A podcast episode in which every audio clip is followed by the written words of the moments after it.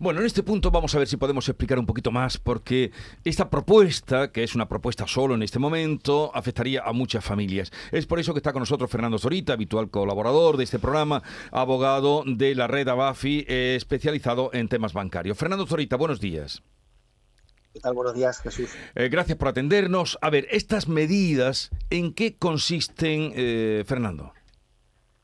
Pues lo que se busca, la finalidad que tiene son aliviar a las familias de, la carga que supondrá pues el, aumento de las cuotas hipotecarias que van, que van a tener ahora. Se trata en definitiva de reducir las cuotas mensuales y contrarrestar eh, la subida de la cuota hipotecaria.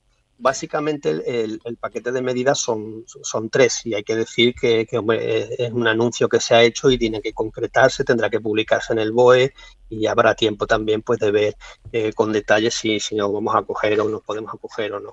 Es una primera aproximación, con lo cual hay que tener eh, calma, tienen que concretarse y en, eh, en principio están previstos para, para que se apliquen a partir de enero del 23. O sea que ya veremos si nos podemos beneficiar y si nos conviene acogernos. Las medidas básicamente son, en primer lugar, una ampliación y refuerzo del código de buenas prácticas. Hay que tener en cuenta, ya lo hemos tratado en el programa muchas veces, que tenemos aprobado desde, el año 2012 un, un, mecanismo al que acudir si no se puede pagar la hipoteca, el denominado código de buenas prácticas, que si tenemos una serie de requisitos, como ya sabemos, eh, mismos ingresos en la unidad familiar que no superen los 25.200 euros, eh, que tengamos un esfuerzo hipotecario de, un, incremento del 50%, o una cuota hipotecaria eh, que haya subido un 50% de los ingresos netos que perciba el conjunto de la unidad familiar, en ese caso podemos solicitar al banco una reestructuración, que consiste básicamente en poner la hipoteca en una carencia en cinco años para pagar menos todos los meses y un tipo de interés del Euribor más 0,25 actualmente y también una ampliación del plazo hipotecario hasta 40 años. Se trata en definitiva, como he avanzado, pues de reducir la cuota a pagar. Lo que ahora propone el gobierno es eh, una modificación y refuerzo de ese código de buenas prácticas. Durante cinco años, que se mantiene, pasaría del actual Euribor más 0,25 al Euribor 0,10, eh, con lo cual hay una rebaja, hay un plazo de dos años para solicitar la acción en pago. El, el, código de buenas prácticas actual es de un año, con lo cual pasaría a dos esa posibilidad para el caso de que no podemos reestructurar y la única solución sea entregar la vivienda. Una posibilidad de una segunda reestructuración, que también es una novedad. Y la novedad que también hay es, que si no cumplo ese 50% del esfuerzo hipotecario que requiere el actual Código de Buenas Prácticas, eh, puedo acogerme a una carencia de dos años, a un tipo de interés menor que también está por, por cuál será, y un alargamiento del plazo de hasta siete años.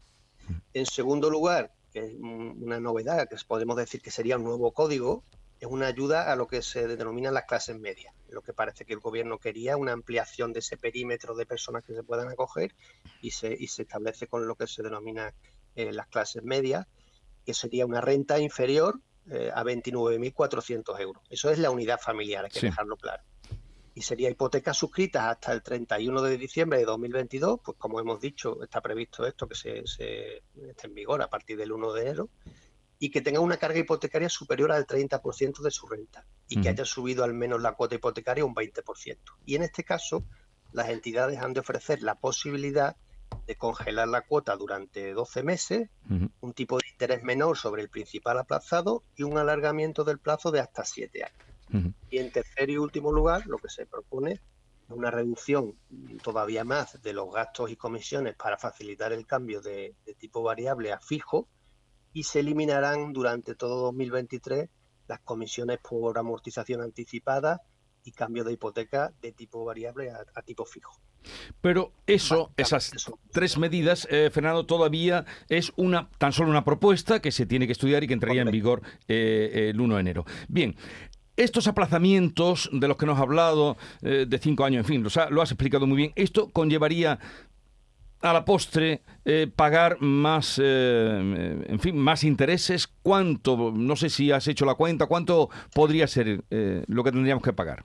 Sí, efectivamente hay que tener en cuenta que, no nos van a regalar dinero. Entonces, lo que se trata de, es de saber que las familias que ahora mismo la cuota vaya a subir mucho, pues tienen esa posibilidad, digamos, de contrarrestar esa subida a base de congelar la cuota o reducir la cuota. Pero claro, como bien dice, eso tiene un coste. eh, ya sabemos lo que pasó en su día con, la, con las reunificaciones hipotecarias y demás, que se trataba de ampliar el plazo, pagar menos, pero a la larga pagábamos más. Entonces, como hemos dicho, hay que esperar a que se lleguen a concretar las medidas y ver realmente si nos podemos beneficiar de las mismas y si nos conviene acogernos. ¿Por qué?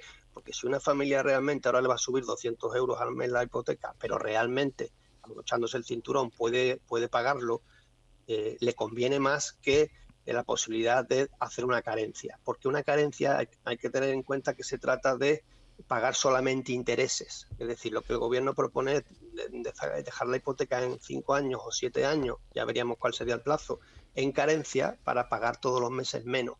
Lo que hacemos es pagar solamente intereses y a un tipo reducido. Pero ¿qué ocurre? Que la, la carga hipotecaria al final, aunque es menor, yo no estoy amortizando capital, con lo cual no voy reduciendo. Y al final voy a tener que pagar eh, más intereses a la larga. Con lo cual hay que tener en cuenta, digamos que esa es la, letra pequeña sobre todo que hay que tener en cuenta, porque a lo mejor podemos pagar un 70% más de intereses. Bueno, cuando se publiquen, cuando sea negro sobre blanco, ya hablaremos de esas medidas. Fernando Zorita, muchas gracias eh, por habernos eh, diseccionado lo que sabemos hasta ahora y luego ya con más detalle, incluso como ustedes saben, pues ya un día te vendrás por aquí y aclararás todas las dudas. Gracias, Fernando Zorita, un saludo, buenos días. Adiós. A vosotros un saludo.